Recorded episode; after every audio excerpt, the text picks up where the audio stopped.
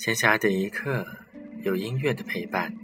这里是荔枝 FM 四八一六八白谈的片刻，欢迎大家的收听。在今天的节目当中，我们将继续听拉赫玛尼诺夫的交响舞曲第三乐章。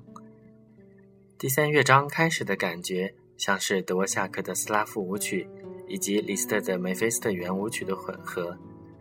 这个乐章里所包含的两个重要元素，一个是震怒之日。一个是死亡。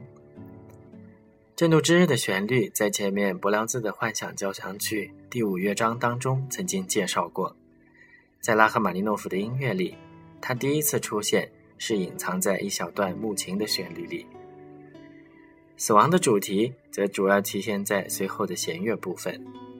如果你听过拉赫玛尼诺夫的交响诗《死之岛》，就能轻易地把它辨识出来。在乐曲的最后。采用了拉赫玛尼诺夫自己所写的无伴奏合唱曲《通宵礼拜》。作者在手稿上写下了“哈利路亚”的字样。在这个充满仪式感的作品之后，拉赫玛尼诺夫获得了他作曲的圆满。下面就请大家一起来听拉赫玛尼诺夫的交响舞曲第三乐章。